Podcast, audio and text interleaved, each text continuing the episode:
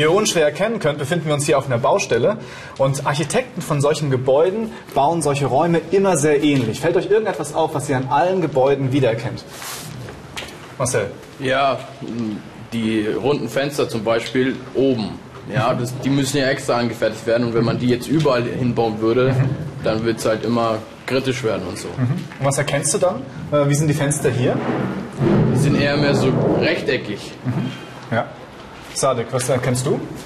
Ich erkenne einen rechten Winkel. Okay, wo? Der ist immer vorhanden. Also hier ist ein rechter Winkel. Hier. Super. Jenny, fällt dir noch was auf? Ja, also eigentlich sind überall immer Ziegel. Dieser rechte Winkel äh, ist äh, in der Welt sehr, sehr wichtig. Du sagst auch, es sind gerade Winkel und es ist, äh, früher hat man es auch erkannt, das ist ein richtiger Winkel. Das hat sich über die Zeit äh, äh, entwickelt. 90 Grad heißen heute rechter Winkel. Mauern stehen im rechten Winkel, damit sie äh, nicht einstürzen, damit es stabil bleibt. Und, und Fenster werden im rechten Winkel gebaut, damit sie auch wirklich tatsächlich in Massenfertigung gebaut werden können. Rechte Winkel findest du überall. Schau doch mal in deinem Zimmer, ob du dort rechte Winkel entdecken kannst. Ich habe euch eine kleine Wette hier vorbereitet. Und zwar seht ihr eine Leiter, die an der Wand steht. Und die Leiter geht bis zu einem Fenster hoch. Und meine Frage an dich ist, wie hoch ist das Fenster? Ja. Und wenn du der Beste bist im Schätzen, äh, dann bekommst du von mir diese 20 Euro. Krass. Lieber Schieber. Okay, Sadik, was sagst du? Wie hoch ist das Fenster? Ich schätze, es sind 3,50 Meter, weil ich habe schätze, dass das hier 20 Zentimeter sind, also mit der Hand ausgemessen und dann habe ich die Quadrate addiert und so komme ich auf mein Endergebnis. Gut? Jenny? Ja, ich schätze mal so 5, 5,5 Meter ungefähr. So grob, so Ja. Pi mal Daumen, so Samba, okay. Und bei dir, Marcel? Ich schätze mal so 4 Meter, weil wenn ich mich da hinstellen würde, dann sind es so 1,80 und dann schätze ich so 4 Meter ungefähr. So grob. Ja, Okay. Also ich würde sagen 4,30 Meter. So grob, weil wenn ich mich da hinstelle, sind es ungefähr 2 Meter. Und dann mich mal zwei und noch ein bisschen oben drauf, äh, 4,30 Meter. Aber es muss jetzt jemand ausmessen, ihr beiden. Geht ihr hoch, messt aus? Bis gleich. Und wir halten hier unten fest und gucken, wie viel es tatsächlich sind. Alles klar. Gut.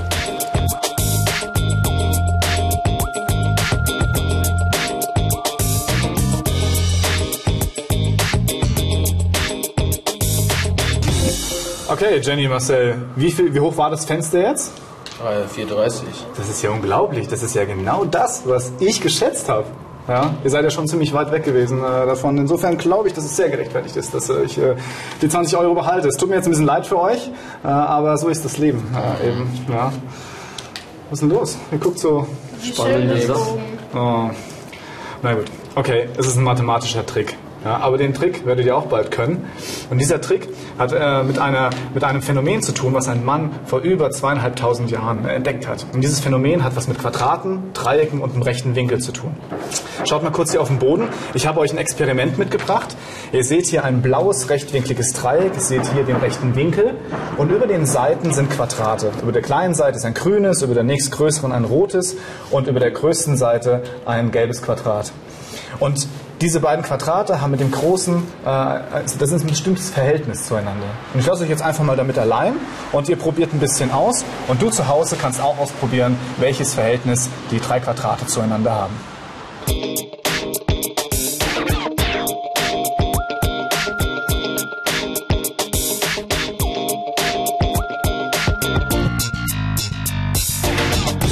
Das sieht sehr gut aus. Was habt ihr eigentlich gemacht?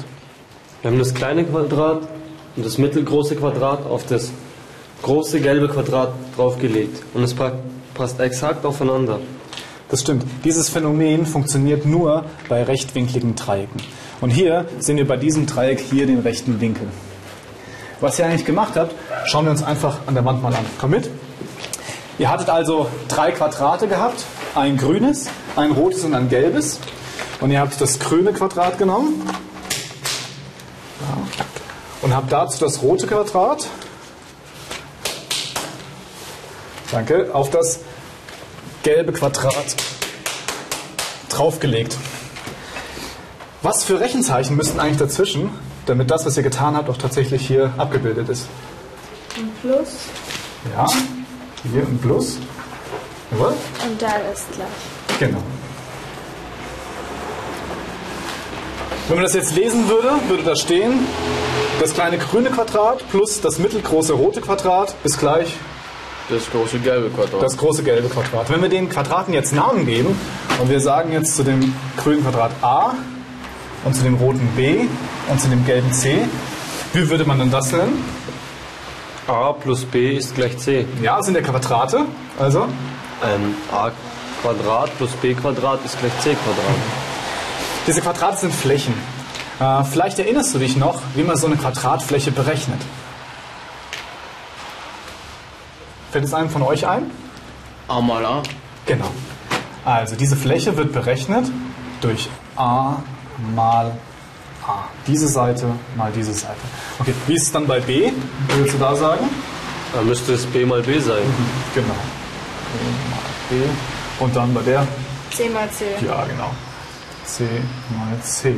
Und wir wissen, Mathematiker sind immer faul. Was, was gehört denn noch dazwischen? Welche Rechenzeichen gehören noch dazwischen? Ist gleich. Ein Plus und ein ist gleich. Ja, Wenn ich das genau. richtig höre. Ja. okay. Ein Plus und ein ist gleich. Super. Mathematiker sind faul, habe ich gerade eben schon gesagt. Vielleicht weißt du, wie man das noch enger schreiben kann, noch kleiner schreiben kann. A Quadrat. Plus B Quadrat ist gleich C Quadrat. Genau. Das heißt, a Quadrat heißt, äh, dass das a mit sich selbst nochmal multipliziert werden soll. a mal a und dann plus b Quadrat ist gleich c Quadrat. Dieser Satz a Quadrat plus b Quadrat ist gleich c Quadrat nennt man den Satz des Pythagoras. Weil man glaubt, dass ein Mann namens Pythagoras vor sehr vielen Jahren in Griechenland dieses Verhältnis zwischen diesen drei Quadraten bei einem rechtwinkligen Dreieck gefunden hat. Lasst uns nochmal zusammenfassen. Für was hilft euch der Satz des Pythagoras? Er hilft euch dabei, wenn ihr zwei Quadrate über den Seiten eines rechtwinkligen Dreiecks kennt, könnt ihr damit die Fläche des dritten Quadrates ausrechnen. Dabei ist es egal, welche zwei Quadrate ihr kennt. Wichtig ist, dass ihr zwei von drei tatsächlich bestimmen könnt.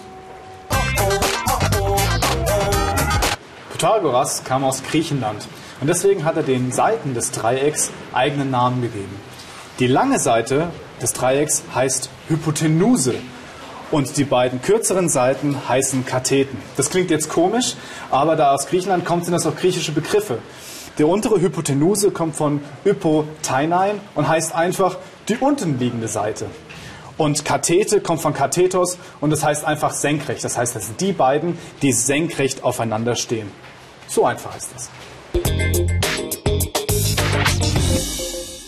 Lass uns doch gemeinsam nochmal das Quadrat über der Seite A anschauen. Wie haben wir eigentlich die Fläche von diesem Quadrat berechnet? A mal A. A mal A. Und das ergibt? A Quadrat. Wenn jetzt eine Seite 3 ist, heißt das ja 3 mal 3 und das kriegt ihr raus? 9. Gut. Einfach ist es, wenn ich die Seitenlänge kenne. Wenn ich aber nur die Flächen kenne, wird es ein bisschen schwieriger. Wenn ich jetzt nur weiß, dass das Quadrat über der Seite C 25 Einheiten hat, wie komme ich denn dann auf die Seitenlänge? Hast du da eine Idee? Ja, C mal C. Ja. 5 mal 5 gleich 25. Das ist richtig. Das heißt, du schaust, welche Zahl ist mit sich selbst multipliziert, 25, und das 5 mal 5 ist 25. Jetzt ist es bei 25 noch ziemlich einfach, aber was wäre, wenn c jetzt 40 wäre oder 30 wäre? Ich weiß nicht, ob du das im Kopf ausrechnen kannst. Also ich sage dir ganz ehrlich, ich kann es nicht. Die Technik herauszufinden, welche Zahl mit sich selbst multipliziert 25 ergibt, nennt man in der Mathematik Wurzelziehen. Und diese Wurzel sieht so aus, es ist wie ein Haken und ein langer Strich. Und die Zahl, aus der ich die Wurzel ziehen möchte, schreibe ich einfach unter den langen Strich. Man spricht es, die Wurzel aus 25, und dann hast du gesagt, ist es richtig, ist die 5. Was ist aber, wenn die Fläche von C 30 ist oder 40? Dann ist es einfach schwer auszurechnen. Und dafür gibt es auf, auf dem Taschenrechner eine Taste, die sieht genauso aus wie dieses Zeichen. Das ist die Wurzeltaste. Und hier gebe ich einfach die Zahl ein, jetzt zum Beispiel 30, und gucke auf die Wurzeltaste, drücke drauf und es kommt 5,477255575. Das hätte keiner von euch ausrechnen können, aber dafür gibt es Taschenrechner. Fassen wir zusammen. Die zwei Quadrate über den beiden bekannten Seiten des rechtwinkligen Dreiecks ergeben zusammen das Quadrat über der unbekannten Seite des rechtwinkligen Dreiecks. Dabei ist es egal, welche beiden Seiten es sind. Wenn ich die Fläche über, dem unbekannten, äh, über der unbekannten Seite des Dreiecks habe, kann ich durch Wurzelziehen auf die Seitenlänge schließen.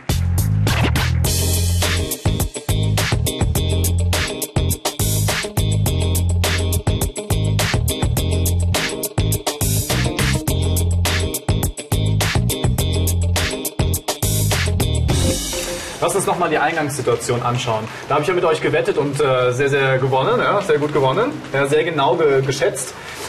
Was erkennt ihr denn hier an dieser Zeichnung, an dieser guten Zeichnung? Ja, also hier ist die Leiter, Ja, da ist der Boden, richtig. die Wand und das Fenster. Genau. Jetzt haben wir so viel mit Dreiecken und Quadraten zu tun gehabt. Erkennt ihr hier irgendetwas, was damit zu tun hat?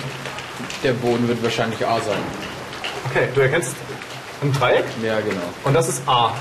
Ja. Okay. Was siehst du noch? B ist die Leiter, schätze ich. Und C ist die Leiter. Warum ist C die Leiter? Weil es gegenüber vom rechtwinkligen Ding ist. Vom rechten Genau. Winkel. Okay, und wo muss dann B sein? Bei der Mauer. Was habe ich jetzt gemacht? Was brauche ich? Welche Daten brauche ich, um tatsächlich herauszufinden, wie hoch das Fenster ist? A und C. Genau. Ich brauche A und C. Und das habe ich einfach ausgemessen. A war damals 0,67 Meter. Und C, ich habe einfach die Leiter auf den Boden gelegt und habe die ausgemessen. Und die war 4 Meter 3, 35. Und dann habe ich nichts anderes gemacht als den Pythagoras angewendet. Wie heißt er denn jetzt in diesem speziellen Fall? Aufpassen, ich habe C und A. A minus C ist gleich B, oder? Fast. Fast. Überlegt. Ist fast richtig. C minus A. Genau. C minus A. Und was soll das ergeben? B. Aber wir sind immer in den Quadraten. Das dürft ihr nicht vergessen. C Also. Quadrat, A Quadrat und B Quadrat. Okay. Und das habe ich gemacht. Also habe ich es eingegeben. Ich habe gesagt, C ist 4,35.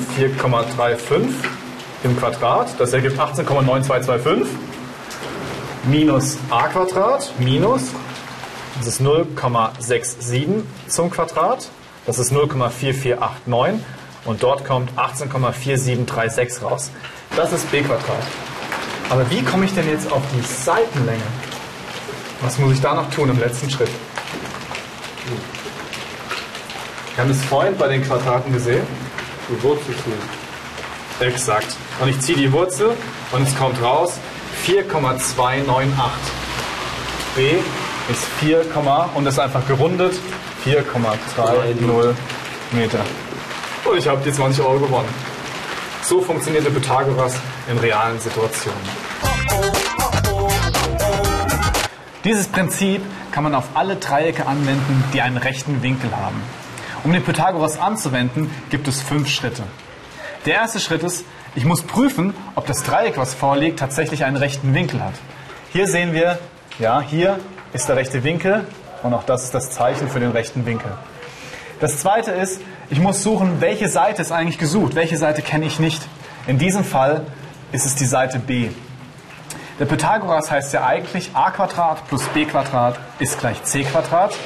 Diese Formel muss ich umstellen, sodass ich b herausbekomme. Das ist in diesem Fall c minus a ist gleich b. Und dann im vierten Schritt rechne ich es einfach aus. Das Ergebnis ist aber die Fläche des Quadrates über der Seite b in diesem Fall. Hier muss ich noch die Wurzel ziehen und dann bekomme ich die Seitenlänge. Lass uns kurz zusammenfassen. Welche drei Dinge hast du heute gelernt? Wenn du die Flächen der Quadrate über den kurzen Seiten des Dreiecks zusammenzählst, bekommst du die Fläche des Quadrats über der langen Seite des rechtwinkligen Dreiecks. Wenn du jetzt die Wurzel ziehst, bekommst du die Seitenlänge.